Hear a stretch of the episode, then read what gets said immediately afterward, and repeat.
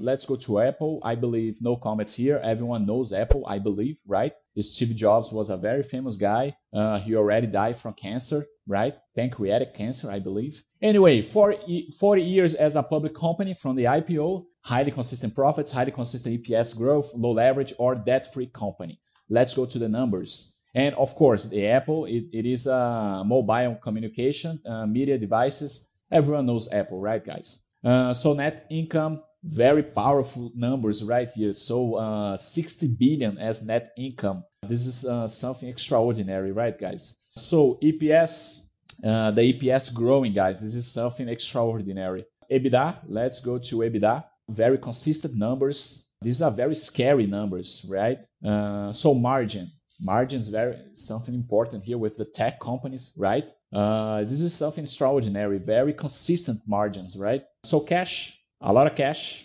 Net debt, it has some debt, but it's low. Let's see the covenant. Uh, I'm sorry, not debt equity. It doesn't, uh, net debt equity doesn't matter. Net debt EBITDA was high later on. Let's see the numbers here. So guys, uh, very low, right? It, it's like uh, in one month, the Apple can get can take the EBITDA to pay the debt. So it's it's something it's very safe to be shareholder from this company, guys. Uh, let's see the capex. Uh, guys, look, look at the cash generation, operating activity, uh, 70 billion dollars. What is this, right, guys? So pretty safe here, I guess. 12 billion uh, in 2016, for example. It uh, it uh, spent 12 billion to make 66, right? So it's something around uh, 20% here, uh, something around that, 8%. So 10 billion to make 70 billion. So pretty safe here, I believe.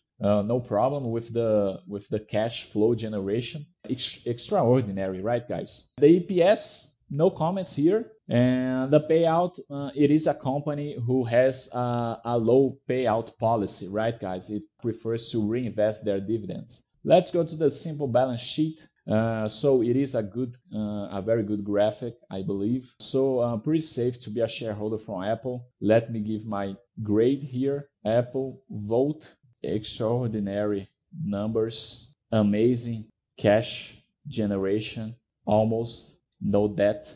Pretty safe to be a shareholder.